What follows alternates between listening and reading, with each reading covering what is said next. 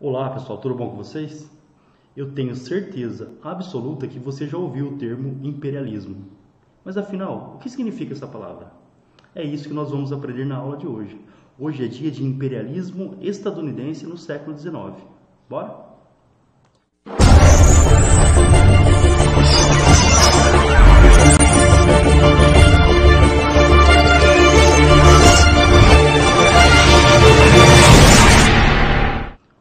Para falar de forma bem resumida, o imperialismo, ou império, é o domínio de um povo sobre o outro, ok?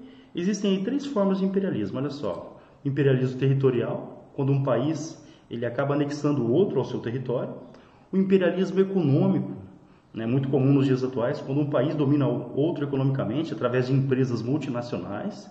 E o imperialismo cultural, quando a cultura de um país central, de um país rico, de um país desenvolvido, acaba se impondo à cultura de um país subdesenvolvido. Então, um grande exemplo atual é os Estados Unidos. E uma das grandes ferramentas né, para a imposição cultural são os filmes. Né? Então, temos aqui três formas de imperialismo: territorial, quando um país ele anexa o território de outro, né? então passa a fazer parte do país imperialismo territorial, imperialismo econômico, aí o domínio já é econômico, através da economia, através da imposição econômica com empresas multinacionais, por exemplo, e o imperialismo cultural, quando a cultura de um país normalmente rico acaba se impondo sobre a, cultura de um país pobre. Um país tipo norte, Estados Unidos, por exemplo, ou os países europeus, eles acabam impondo a sua cultura aos países subdesenvolvidos, ok? Bom, mas por que o imperialismo? Né? Qual que vai ser a justificativa? Não dá para falar de imperialismo sem falar de revolução industrial. Pessoal, e para tudo, ó, vestibular. O que, que foi a revolução industrial? A revolução industrial foi uma mudança muito significativa na forma de produção, tá? Então, por exemplo, você tem a introdução de máquinas, o motor a vapor, por exemplo, na Inglaterra, no, no processo produtivo. A introdução de máquinas ela vai acelerar demais a produção. Então, toda a estrutura social, a estrutura econômica vai ser alterada com a chamada Revolução Industrial, tudo bem? Então, a Revolução Industrial como conceito é uma mudança na forma de produzir, principalmente com a introdução de máquinas no processo produtivo. Bom, aí a gente teve uma aceleração na produção. Com as máquinas, principalmente, né, a produção ficou mais eficiente e a quantidade de produtos, né, de mercadorias produzidas era cada vez maior. Surgem também, né, com a Revolução Industrial, na segunda principalmente, né, novos produtos químicos, produtos é, fertilizantes, novos remédios. Esses produtos eles vão permitir que as pessoas vivam, vivam mais, por exemplo. Novas tecnologias, a energia elétrica, novos meios de comunicação. A gente tem na segunda revolução industrial a invenção do telégrafo, que foi uma grande revolução. Né? O telégrafo, aquele aparelhinho né, que usa o código, o código Morse, ele transmite através de impulsos elétricos as mensagens.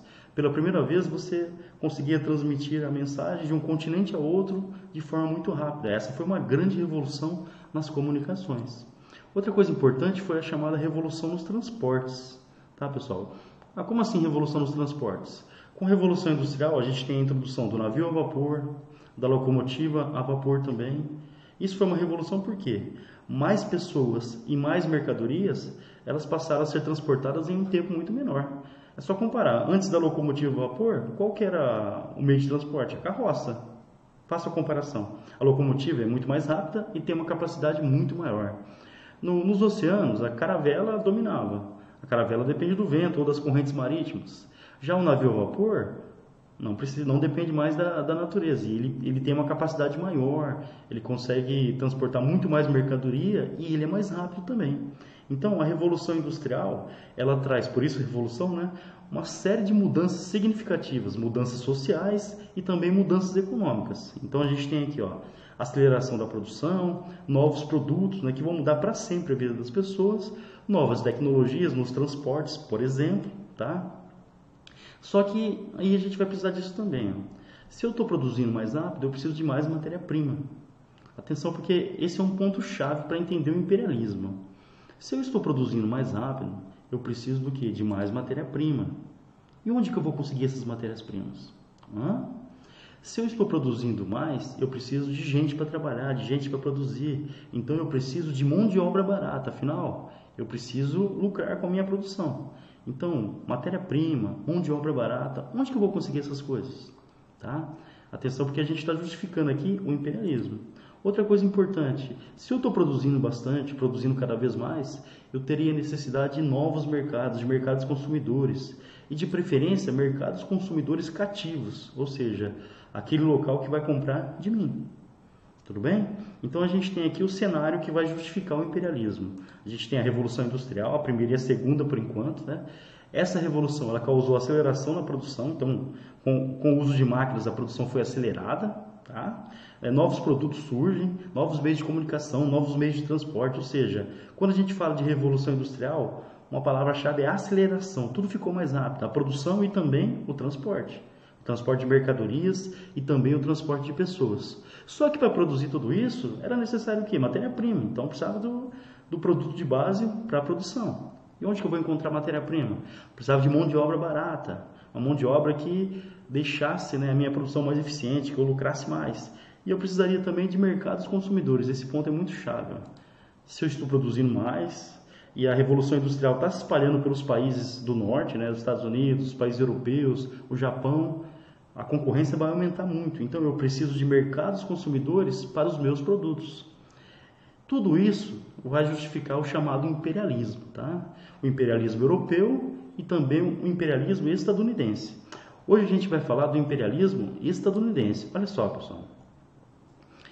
A doutrina Monroe para tudo, vestibular.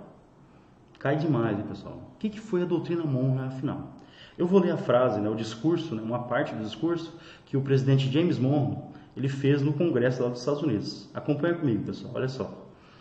Julgamos propícia esta ocasião para afirmar, como um princípio que afeta os direitos e interesses dos Estados Unidos, que os continentes americanos, em virtude da condição livre e independente que adquiriram e conservam, não podem mais ser considerados, no futuro, como suscetíveis de colonização por nenhuma potência europeia. Mensagem do presidente James Monroe ao Congresso dos Estados Unidos em 1823. Esse pensamento do Monroe, ele é resumido nessa frase aqui, ó. A América para os americanos. Repetindo, a América para os americanos. Afinal, ele estava mandando um recado para quem? Esse recado ele era para os europeus. Tipo assim, ó, europeus, não se intrometam mais nos negócios da América, nos assuntos do continente americano. A América conseguiu, os países da América conseguiram a sua independência e os europeus não devem mais se intrometer. E quem que vai fiscalizar tudo isso? Os Estados Unidos. Mas por que, que eles precisaram mandar essa mensagem? Bom, atenção. É, durante o período napoleônico, né, Napoleão Bonaparte ele domina boa parte da Europa e ele vai fazer uma bagunça. Ele vai mudar fronteiras, vai retirar reis né, do poder, colocar parentes ou pessoas da sua confiança. Quando Napoleão foi derrotado em 1815, os países europeus eles fizeram uma reunião. Essa reunião ela foi conhecida como Congresso de Viena. Então, uma reunião realizada na cidade de Viena, por isso Congresso de Viena. E o que, que eles decidiram nesse congresso? Eles decidiram, a palavrinha-chave para isso, tá? Eles decidiram pela restauração. Ah, como assim restauração? Todas as mudanças que Napoleão Bonaparte tinha feito seriam anuladas, ou seja, as famílias reais que foram retiradas do poder voltariam. As fronteiras que foram modificadas retornariam também. Então, os países europeus se reuniram em Viena e decidiram pela restauração. Outra coisa importante, durante o processo do domínio napoleônico na Europa, ele dominou a Espanha, por exemplo. Quando ele domina a Espanha, as colônias espanholas na América, né, a América Espanhola, eles não aceitaram o domínio francês e declararam, se declararam independentes da França, no caso. Né? É, quando Napoleão é derrotado, o que, que a Espanha vai querer? Ela vai querer essas colônias de volta, mas já era tarde demais. Tá? Lá em Viena, eles decidiram o quê? Criar um grande exército. Esse exército ficou conhecido como Santa Aliança. Então, criaram a Santa Aliança. Um dos objetivos desse exército era apoiar a recolonização da América. Olha só, olha como as peças estão se encaixando. Um dos objetivos da Santa Aliança, lá no Congresso de Viena, era a recolonização da América, ajudar a Espanha, por exemplo, a retomar suas colônias. Foi por isso que o presidente dos Estados Unidos, James Monroe, mandou essa mensagem: A América para os americanos. Ou seja, quem cuida da América sou eu, os Estados Unidos. Vocês não devem se intrometer mais nos assuntos da América. Ah, mas foi possível perceber isso? Vamos lá, olha só a doutrina Monroe em prática. Cuba era uma das últimas colônias aqui que ainda pertenciam à Espanha, tá? Em 1895, os cubanos eles recomeçam, já tinham feito antes, tá? Uma tentativa, eles recomeçam a sua guerra de independência, 1895. Os Estados Unidos estavam muito interessados nessa história porque, além das belezas naturais de Cuba, Cuba era uma grande produtora de açúcar, então um produto economicamente muito importante na época, tá? Então Cuba era uma grande produtora de açúcar e os Estados Unidos tinham muito interesse nesse negócio. Então, com base na doutrina Monroe, né, Cuba tentando se libertar do domínio espanhol, eles vão acabar se intrometendo, mas precisava de uma justificativa, tá? Olha só a justificativa. No dia 25 de abril de 1898, um navio dos Estados Unidos, né, um encoraçado Maine, ele explodiu. Os Estados Unidos acusaram a Espanha de terem usado uma mina aquática, né, uma bomba aquática para afundar o um navio dos Estados Unidos. Na realidade, né, pessoal, os historiadores afirmam que essa história é uma farsa. Os próprios estadunidenses teriam afundado esse navio para justificar a sua entrada na guerra. Então, com o ataque espanhol ao navio dos Estados Unidos, os Estados Unidos decretaram guerra à Espanha, que ficou conhecida como Guerra Hispano-Americana. Tá? Então, a, os Estados Unidos contra a Espanha apoiando os cubanos na sua independência. A, a vitória estadunidense foi até fácil, né? A Espanha não tinha forças para competir com os Estados Unidos nesse momento. Como indenização, né, a Espanha teve que fornecer algumas colônias para os Estados Unidos. As Filipinas, né, que já não pertencem mais aos Estados Unidos, e Porto Rico. Porto Rico até hoje é um protetorado, ou seja, faz parte ali dos Estados Unidos, tá? é um protetorado dos Estados Unidos. Em 1901, os cubanos eles vão fazer a sua constituição. Dá uma olhada nessa parte. Independente, todo país independente, ele precisa lá da sua constituição. Ela vai ser escrita, promulgada em 1901 e os Estados Unidos eles vão conseguir colocar essa chamada emenda Platt.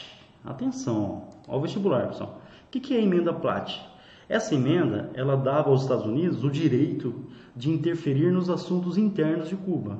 Ah, mas peraí, como assim? Ah, ó, se o Cuba estivesse ameaçado e tudo mais, os estadunidenses eles teriam o direito de intervir na política interna de Cuba para proteger os cubanos. Ou seja, é imperialismo não, pessoal. É uma forma de imperialismo aí baseado na chamada doutrina Monroe. Dentro desse acordo, olha só, os Estados Unidos eles instalaram uma base militar, a base militar de Guantánamo. Se quem está ligado às notícias já deve ter ouvido falar dela há pouco tempo. Essa base militar ainda permanece dos Estados Unidos, no território cubano, ok? Então, é, a independência de Cuba, os Estados Unidos apoiam essa independência, ele força uma guerra contra a Espanha, né? Os espanhóis afundaram o navio dos Estados Unidos, ele força essa guerra. Então, Cuba consegue sua independência, mas com a influência dos Estados Unidos através da emenda Platt, inclusive com uma base militar no território cubano que permanece até hoje. Tá? Bom, a doutrina Monroe do presidente James Monroe ela vai ser seguida pela política do presidente Theodore Roosevelt. Tá? Deixa eu tirar meu rosto dali. Ó. É, então, dentro aí da política imperialista, um outro presidente, ó, governou de 1901 até 1909, o Theodore Roosevelt. Olha só essa frase, pessoal. Fale macio e use um porrete. Como assim? De novo. Fale macio e use um porrete.